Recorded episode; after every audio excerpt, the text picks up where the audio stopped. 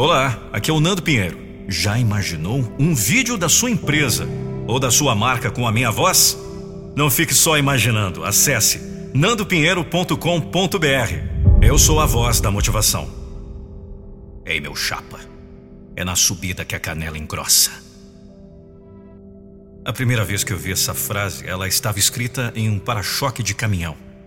Na época, lembro que causou certa graça, mas, com o passar do tempo, vi que essa frase estava carregada de sabedoria. Assim é a vida. Se você analisar alguns exemplos, veja que figuras ilustres também tiveram seus momentos de desmotivação, onde tudo parecia estar contra eles.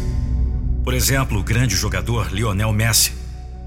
Aos 11 anos foi cortado do time por deficiência do hormônio do crescimento, o que o tornou muito pequeno diante dos garotos da sua idade expulso do time de basquete da escola.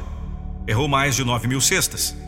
Em 26 finais diferentes, foi encarregado da jogada que venceria o jogo e perdeu. Estou falando de Michael Jordan, considerado o melhor jogador de basquete de todos os tempos. O primeiro disco vendeu menos de 100 cópias. Rejeitados na abertura de um show, ouviram que não eram e nunca seriam ninguém. Duas gravadoras nem sequer ouviram a demo. A única que ouviu achou horrível. Mamonas Assassinas, em sete meses, venderam mais de 3 milhões de discos.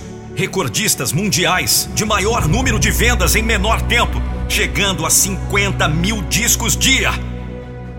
Perdeu tudo que tinha.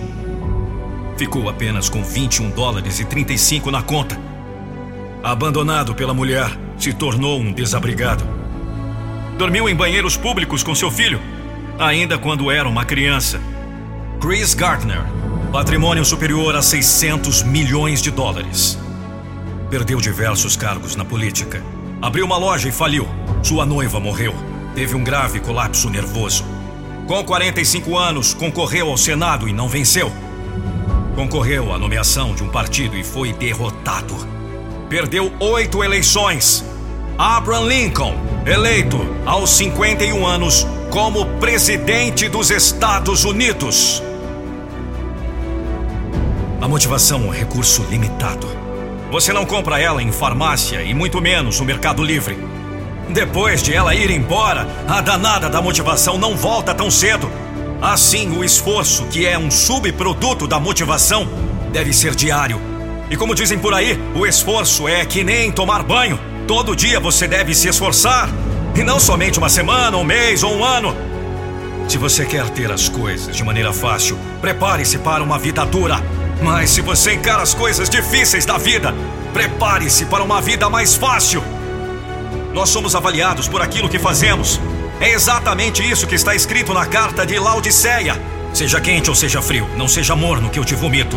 É preferível o erro à omissão, o fracasso ao tédio, o escândalo ao vazio. Já vi muitos comentários sobre a tristeza, a tragédia, o fracasso, mas ninguém narra o ócio, a acomodação, o não fazer, o remanso, Lembra aquela propaganda do chinelo Ryder? Pois é, hoje a propaganda que vou fazer é outra. Não use Ryder! Não dê férias para os seus pés! Se eu fosse dar um conselho, seria o seguinte: Vamos! Mais força, mais garra! Seja obcecado por dar sempre o seu melhor. Estude, foque, treine, repita, persista!